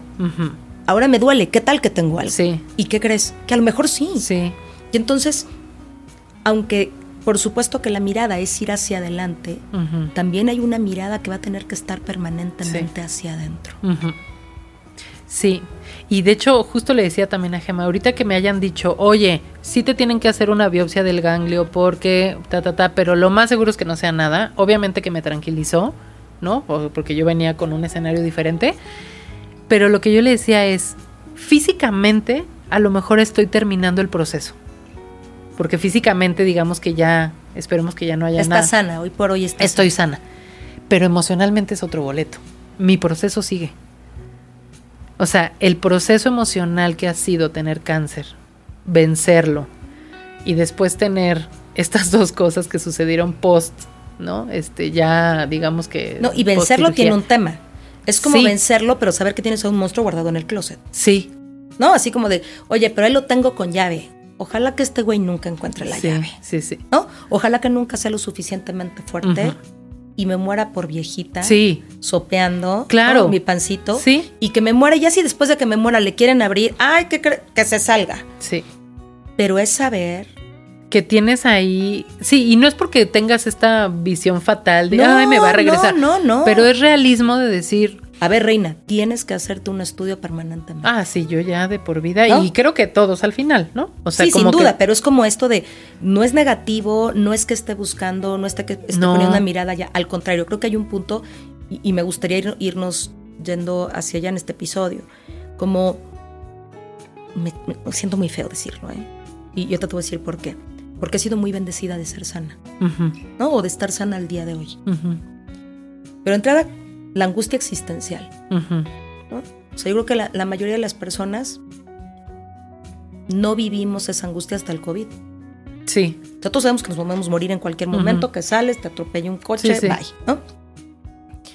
Pero el COVID era, se murió fulano, Sí. allá se han muerto, esta es la cifra de muertos y entonces es, no estoy exento porque es en cualquier rango de edad y además yo ya no soy quinceañeros a bordo. ¿no? Este, cada vez está como más complicado y ahí tocamos la angustia existencial. Pero no hay manera en que tú no tengas angustia existencial.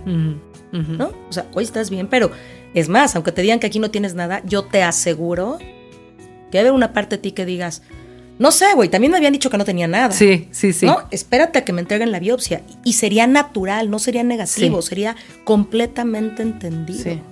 Sí, sí, completamente. Y yo lo que creo es como, o hacia donde quisiera preguntarte es, desde tu experiencia, y déjame usar esta plaga porque me parece que hoy cobra un, un- un- un sentido en tu vida bien lindo. Sobreviviente, amiga.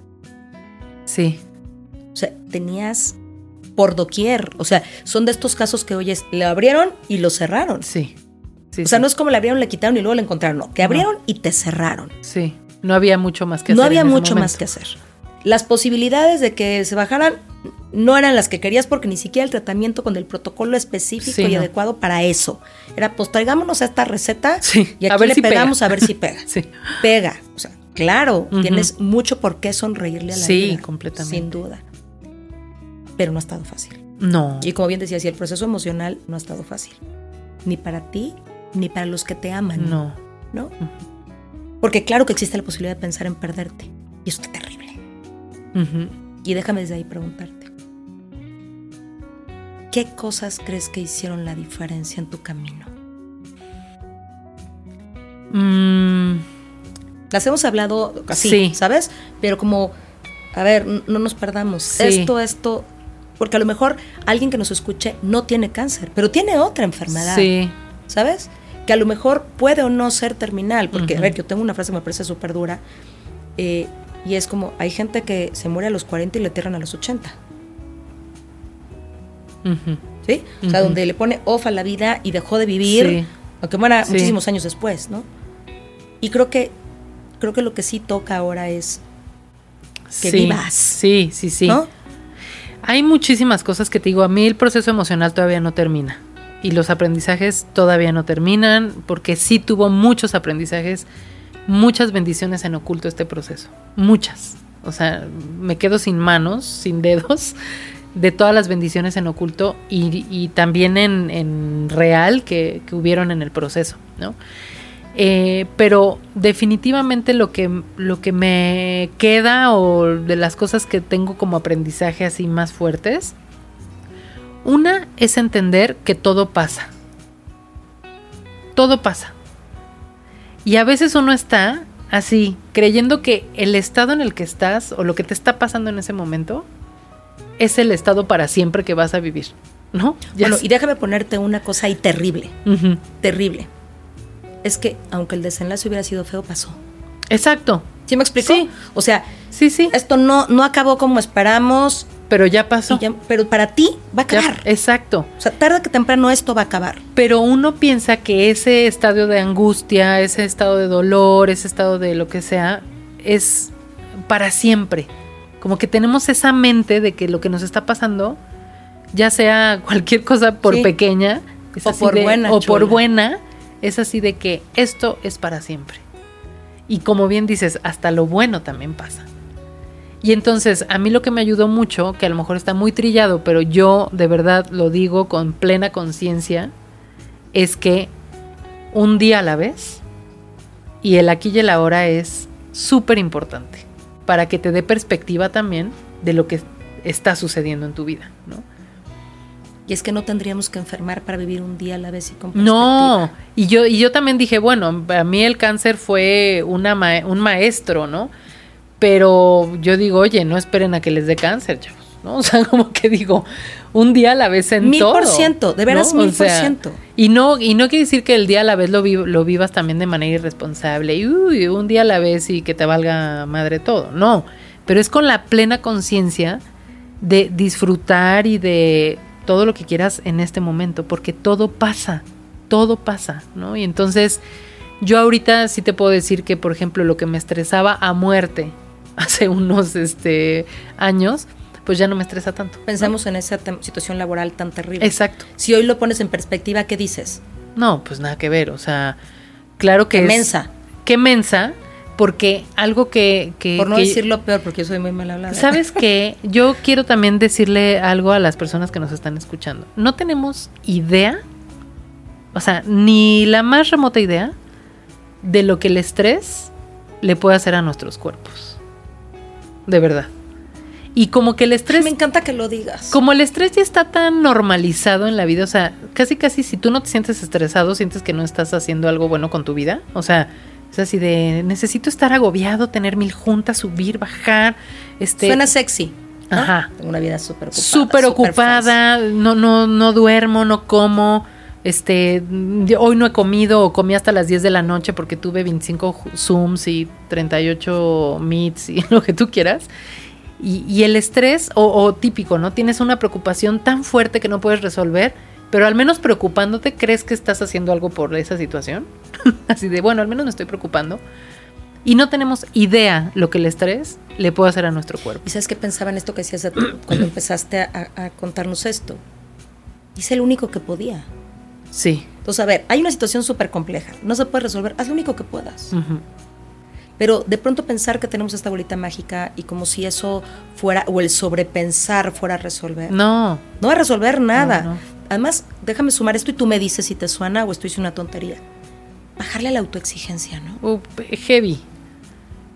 Cañón. O sea, yo con el tema profesional que tuve, que te digo que se me quedaron a mí muchos compromisos legales, financieros, etcétera.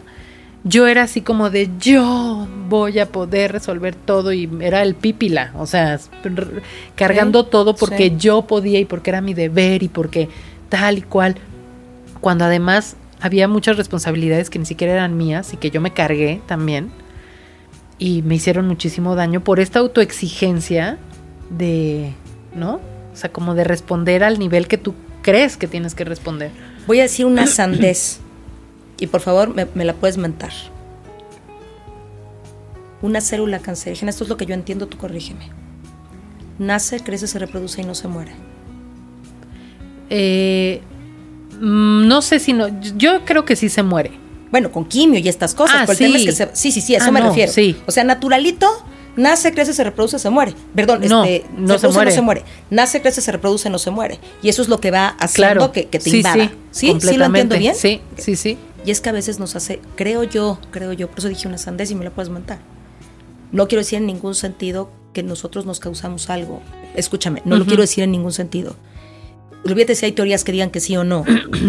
no, me parece que es demasiado fuerte Sí. como para atreverme a hacer una. Sí, como a confirmarlo. No, hacer una- un, comentario, una afirmación de esa naturaleza. O sea, deja tú pensar los adultos y los niños, ¿no? O sea. Está bien, pero nace, crece, se reproduce y no se muere. Yo digo, a veces nos hace falta morirnos un poquito. Sí, ¿Sí? O sea, decir, esta, esta, esta te la dejo pasar, vida. O sea, esta de veras no puedo. En este cachito no me meto. No lo voy a resolver. Ya no puedo cargar más. Y no darle, y, y no me rindo, y darle, y la que sigue, y échame otra. Pero ya no Sí. puedo. Sí puedo, sí puedo. No, no puedo. Sí, y ahí, ahí va otra de las, o sea, te dije, el todo pasa, ¿no? O sea, como que mis grandes, digamos, perlas de este, de este proceso, tengo mis perlitas ahí, es entender que todo pasa. Dos, ser consciente del daño que te puede hacer el estrés, ¿no? Porque si bien yo no digo, ay, por el estrés me enfermé o por esa situación me enfermé, pero creo que sí Pero tuvo de haber mucho que sumado, ver. chula. Tuvo Te mucho que ver. que Yo también creo. Entonces, el estrés. Eh, y lo tercero que te iba a decir que no sé por qué se me olvidó. Ah, ya. Es. Por el COVID. a mí no, se me olvidó. Es saber levantar la mano para pedir ayuda. Porque, o sea, hubo muchas situaciones en las que individualmente y como pareja y tal, y como familia, tuvimos que alzar la mano y decir lo que dices, yo ya no puedo y no puedo sola. ni a nivel emocional, ni a nivel económico, porque a veces es como yo voy a pedir dinero, si tal, tal y cual, y pasaron tantas estas cosas, y cómo yo después de esto voy a hacer una campaña de recaudación y bla, bla, bla. Y era aceptar el decir, no puedo, necesito ayuda. Entonces, y no sabes lo que fue, lo sanador que fue, darme cuenta y darnos cuenta de todo el amor, de toda la red de apoyo que teníamos, fue súper clave para que yo hoy esté aquí curada y haber vencido eso. O sea, como que yo digo, puedo vencer sí cualquier cosa mientras no se me olviden estas cosas. ¿no? O sea, de... ¿Te sientes más amada que antes? Completamente. Más en conciencia de cuánto se te ama. Muy, ¿no? muy, muy, muy impresionante. O sea, como que digo, wow. Pero también fue un, oye, ese humilde, alza la mano se vale pedir ayuda. A veces queremos resolver todo solos. A ver, se me ocurre, sé humilde para pedir ayuda, sé humilde para rendirte. Sí, para sé decir humilde no puedo. para no exigirte, sé humilde para, ojo, para reconocer tu estado anímico, Sí. ¿no? Y poder decir, oye, estoy que, las miento a todo el mundo. O me está pegando y no estoy, no estoy de buena actitud no hoy. estoy- claro, y no, O sea, tengo que estar siempre divino. no, Perdón, no puedo estar hoy siempre divino, estaría increíble. No, no soy perfecta. No, yo me acuerdo que cuando fue la cirugía a la fuerte, uno de los días que estaba yo fatal, o que aparte sin comida, o sea, mal, y ya después te enseñaré una foto de lo fuerte que, estuvo. eh, hubo un día que le dije a Gema, ya, o sea, y hasta ella me dice que, que me vio como en un estado de rendición, así de, ya no puedo más. Que yo le dije, no quiero ver a nadie. O sea, yo agradezco que la gente me quiera venir a ver, pero no quiero ver a nadie. Solamente quiero ver a mi, ver a mi mamá, a mi papá y a mis hermanas y a ti pero como que me rendí al decir, me siento mal, ¿no? Porque también eso pasa, ¿no? Que creo que es eso, un aprendizaje. O sea, se vale pedir ayuda y se vale no pedir ni ayuda. No sé si con esta versión de ya me rendí. Si alguien quiere o no cargarme y moverme en una silla siguiente, Sí, está sí, bien. Sí. Y yo sí creo que en este tema del, del cáncer ah, o de cualquier enfermedad así fuerte, pues a muchas personas les da, o sea, como que el camino es diferente para todos, ¿no? Para mí, yo sí te puedo decir que a lo mejor la gente que me escucha, que a lo mejor pasó por un cáncer o que perdió a alguien por cáncer y me escucha decir que yo tengo perlas que recoger y que hubo bendiciones en oculto y bla, bla, bla, a lo mejor dicen, está loca, ¿no? ¿Sabes en- cómo se hace una perla?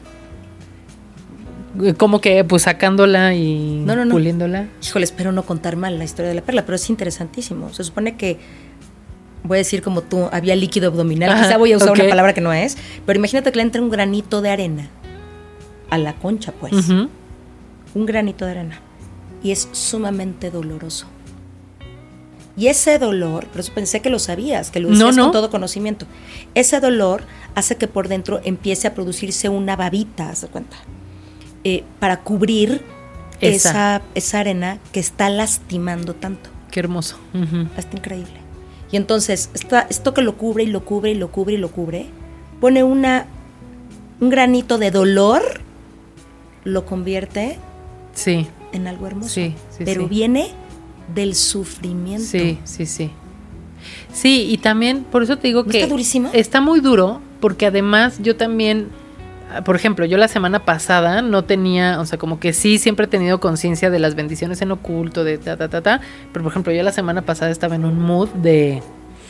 Nadie me hable, este, me siento fatal, me siento desanimada, me siento abatida, ¿no? O sea, porque tenía yo la posibilidad de que me dijeran, hoy te tenemos que operar de urgencia porque te tenemos que sacar, ¿no? Lo que quieras. Le voy a hacer una pregunta horrible. Lo vas a Gracias a Dios estás sana hoy y- y con todo mi, mi amor, mi fe, mi voluntad. Y sí, lo más profundo de mi fe, que así sea por el resto de tus días, que Sí. estés sana por la eternidad, que no vuelvas a ser papá de hacer nada. Yo te decía al principio que yo he tenido estas historias donde alguien me ha dicho, si me vuelve a pasar, yo ya no le entro. Y te vuelve a pasar. Ay, no sé. O sea... eh, Le vuelves a entrar. Yo creo que sí. Yo también lo creo. Yo creo te lo que, yo creo que sí le vuelvo a entrar, que, que sería muy difícil y que me frustraría y daría pataletas y todo, seguramente sí, pero seguramente le, le entraría, porque yo sí tengo algo muy consciente, eh, amiga, es yo no elijo, o sea, yo no elegí tener cáncer, ¿no? Yo no elegí tener esto. Pero sí elijo todos los días vivir. Y entonces en esa conciencia creo que si me volviera a pasar, lo haría con esa perspectiva. Por eso te lo pregunté, sabía tu respuesta. O sea, no, no, o sea, sí elijo vivir todos los días con lo que eso representa, ¿eh? O sea, bien, mal, subí, baja, tal, pero elijo vivir porque me gusta la vida, etcétera. Pero sé que también, este, pues tiene ese proceso doloroso y eso es lo que me sostuvo en días anteriores con, pues con todo el proceso de dolor físico que esto conlleva, que es muy incómodo físicamente, dolor físico de las cirugías, de la recuperación, de ver a tu gente cercana sufrir por ti, o sea, pero pues sí creo que sigue siendo una elección, ¿no? O sea, vivir. Sabía esa respuesta. y, me, y me encanta porque podías haber respondido lo que fuera, pero yo esperaba esta porque te conozco y me da mucho gusto saber, amiga, que después de todo este proceso, que no ha estado nada fácil, ni para ti ni para los que te aman, que sigues eligiendo vivir, porque creo que ese tendría que ser el compromiso que tendríamos que luchar. Se vale un día decir, hoy no, hoy no, no, ¿no? Pero como es un día a la vez, hoy, mañana no. O sea, mañana busquemos otra cosa. Sí, me O sea, hoy, hoy me quiero rendir, hoy ya no quiero, pero mañana intentemos conectar con que mañana sí. ¿no? Sí, completamente. Para ti este proceso, o qué de este proceso, te gustaría que aprendiéramos además de, esto que fueron tus hallazgos y tus vivencias, los que no hemos pasado por ese proceso y que ojalá que nunca. No sé si me explico. o sea, yo, yo siempre digo que eh, todas estas cosas llevan al crecimiento. Vivir, respirar todos los días tiene una fase de, crecimiento. Estar aquí implica crecer. Eh, un día más es un día menos, ¿no? Pero, implica crecer. Sí, sí. Tienes dos versiones. O crecemos desde el despertar o crecemos desde el dolor. Si logramos crecer desde el despertar, no significa que sea un, esto un jardín de rosas eterno, pero, pero tiene más momentos luminosos. Pero si crecemos desde el dolor, pues tiene más momentos complejos. Ojalá la gente pueda tener estas o descubrir estas bendiciones ocultas. Correcto. Estas bendiciones ocultas y estos momentos de gratitud eh, desde el despertar y no desde el dolor, que como bien dijiste, no elegiste estar ahí, pero bueno, eso fue lo que en esta vida y en este momento te tocó transitar, ¿no? ¿Qué deberíamos aprender? Que dices, de veras, porfa, no, no, tengo una varita de cristal, no te puedes decir, esto es un recetario, pero es de mi versión. ¿Qué aprendes? No tengas que pasar por esto, haz qué.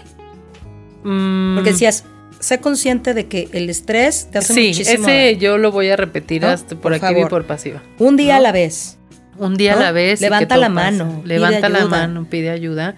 Aférrate a esas herramientas que tienes ahí, que a lo mejor te han sostenido en el pasado y que a lo mejor de alguna manera olvidaste, como puede ser una terapia psicológica, este, una vida espiritual de la creencia que tengas. O sea, para mí también fue, aférrate a algo. ¿No? O sea, conecta con algo más. Conecta con algo más. Porque creo que eso ayuda mucho a. Sí. En la vida, ¿no estás de acuerdo? O sea, no tengas que pasar esto para reconectar. Sí, no, no. Con, esto que decías, pensaba en una más.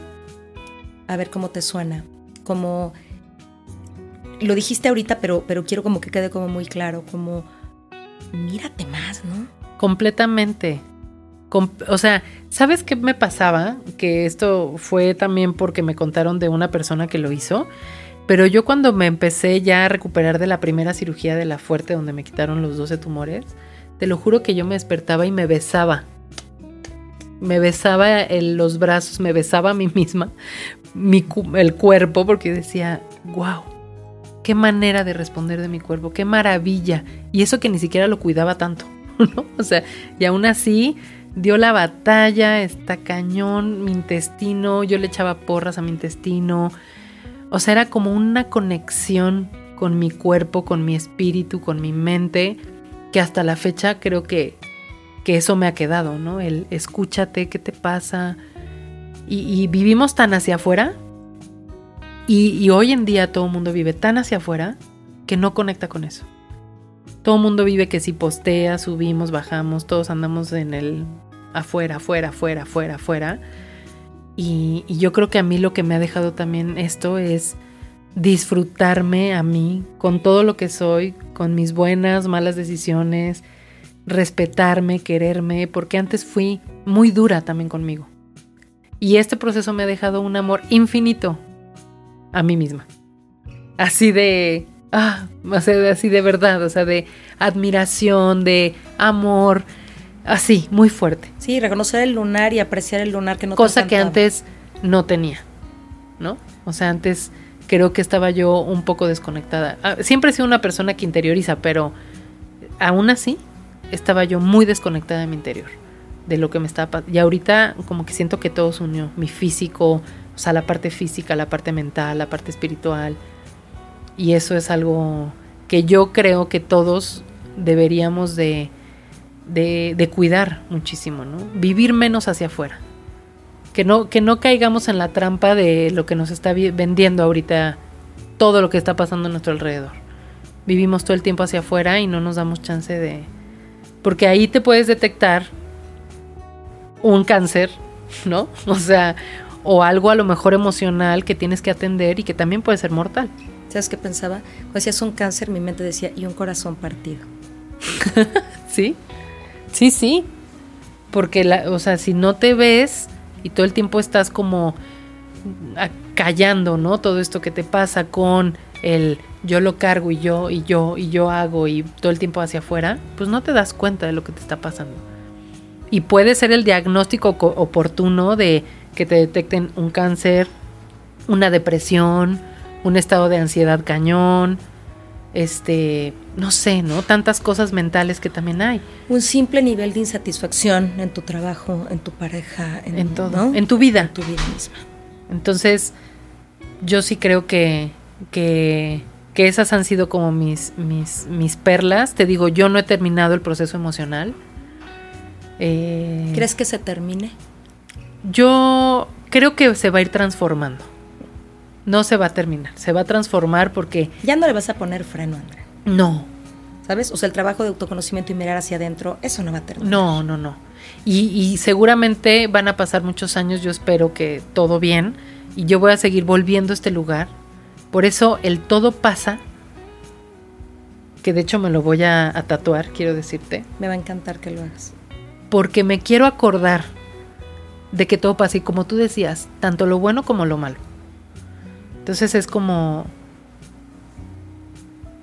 este proceso no termina, se va a ir transformando y ir sacando lo, mejor que puedas, ¿no? O sea, ahora sí, yo también decía mucho, una frase que yo decía en todo este proceso era, tú flojita y cooperando. en la vida es así, tú flojita y cooperando, porque me decían, ahora tienes que subir acá, ok, ahora te van a, a sacar este estudio, ok, ahora te van a picar acá, ahora te van a sacar aquí, ahora te van, y es muy cansado. A mí, yo creo que a mí me fue muy bien dentro de todo físicamente. Yo tengo conocidas muy cercanas que en, temas de también de un proceso de cáncer les ha ido muy, muy fuerte físicamente. Y también las entiendo cuando quieren tirar la toalla y mandar todo al demonio, porque sí está muy cañón. Pero bueno. Pensaba en el flojita y cooperando, ¿no? Para ir cerrando. Creo que tiene un sentido súper importante. Flojita y me gustaría como cerrar con eso a ver si te suena. Flojita es como fluye, no te pongas tiesa. No sé si me explico, no te aferras porque a ver, te tengo que mover, no me muevas. De veras flojita porque pesas menos. Exactamente. ¿no? Y si pesas menos, tengo más posibilidad de es cargar. Más fácil. Fíjate. Y a lo mejor lo que necesitas de pronto es échenme una mano y cargarme, ¿no? Y cooperando también me suena con haz todo lo que tienes que hacer. Lo que esté en tu en tu cancha. No lo hagas más difícil. Exacto. Porque si yo me hubiera puesto a, no, y entonces me, no sé, me pidieron comer más vegetales y no los como, o me pidieron no sé qué y tal, digo, cada quien su proceso, ¿no? O me dijeron que vaya a terapia, pero yo no quiero porque yo puedo sola y porque, ta, ok, cada quien. Pero, quizá hubiera sido más difícil. Seguramente. desde tu perspectiva. Seguramente hubiera sido más difícil. Porque yo, o sea, eh, desde la primer quimioterapia que yo me senté, que aparte muchísima gente me decía, no, no tomes, desde que no te den quimioterapia, porque también como mata lo malo, mata lo bueno, y tienes así mil información, mala información también, hay gente que le ha ido muy mal, whatever, pero como que yo desde el día uno que me senté en el reposet a que me pasaran mi primera quimioterapia, yo dije, flojita y cooperando, no te resistas. Y eh, le hablé a la medicina y le dije, mira quimioterapia, tengo muy malos comentarios de ti.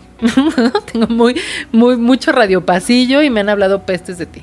Pero bienvenida a mi cuerpo, haz todo lo que tengas que hacer, yo te recibo con amor, aunque me des en la madre, pero sé que es por mi bien y dale. Flojita y cooperando. No quiere decir que no haya tenido vómitos, náuseas, este dolor de cuerpo, las uñas se me pintaron de negro, todo lo que te puede dar la, que me quedé pelona, etcétera. Nada de eso se fue. Pero creo que el flojito y cooperando como tú lo describes es hace las cosas te das menos fregadazos, creo. Así que Pues amiga, gracias por por este espacio en este día que, que afortunadamente cerró muy sí, bien. Sí, sí, tengo ahí pendiente una biopsia, sí, pero... pero... pero todo suena con que esto está bien, la forma de este pequeño tumor que no ha crecido es una forma que, que parece no pintar para nada malo y, que así sea, lo deseo con todo mi corazón. y gracias, porque aún sin saber que venía dijiste, flojita y cooperando, hago lo, lo que tengo que hacer y además estoy dispuesta a compartir para otros. Yo te lo agradezco no, al contrario, y la verdad es que no sé si fui ordenada en, la manera en que lo compartí, pero creo que sí es bien importante que, que, las personas sepan, ¿no? O sea, que, que se puede, ¿no? Eres un ejemplo que y una se inspiración de eso, amiga. Que se puede y pues hay que echarle... Porque si no es esto, puede ser otra cosa, ¿no? Pero al final yo creo que la filosofía de la vida es esa. Hay que, hay que darle, hay que darle y, mientras haya vida y ganas y todo, pues... Hay que vivir. Hay que vivir. Hay que elegir vivir. No elegimos las circunstancias que nos pasan a veces, pero elegir vivir, eso sí nos toca. Amiga, muchas, muchas gracias. Ay, gracias y, y yo también me quedo con elegir vivir. Me encanta. Sí, me encanta. Hay que elegir vivir. Me encanta. Te agradezco profundamente. No, hombre, al contrario. Muchas gracias, muchas gracias, amiga. Y a todos ustedes, muchísimas gracias por haber estado con nosotros, por habernos acompañado de todo corazón. Eh, espero que este episodio pueda darles información que los ayude, si están en un proceso como este, a transitarlo. y si no, que nunca, que nunca ocurra. Pero, pero me parece que hay muchos aprendizajes independientemente de la enfermedad en sí misma. Así que nos vemos pronto, pronto y muchas, muchas gracias de nuevo. Bye. Gracias por escuchar A Toda Mente, el podcast de Adriana Lebrija. Nos escuchamos la próxima semana.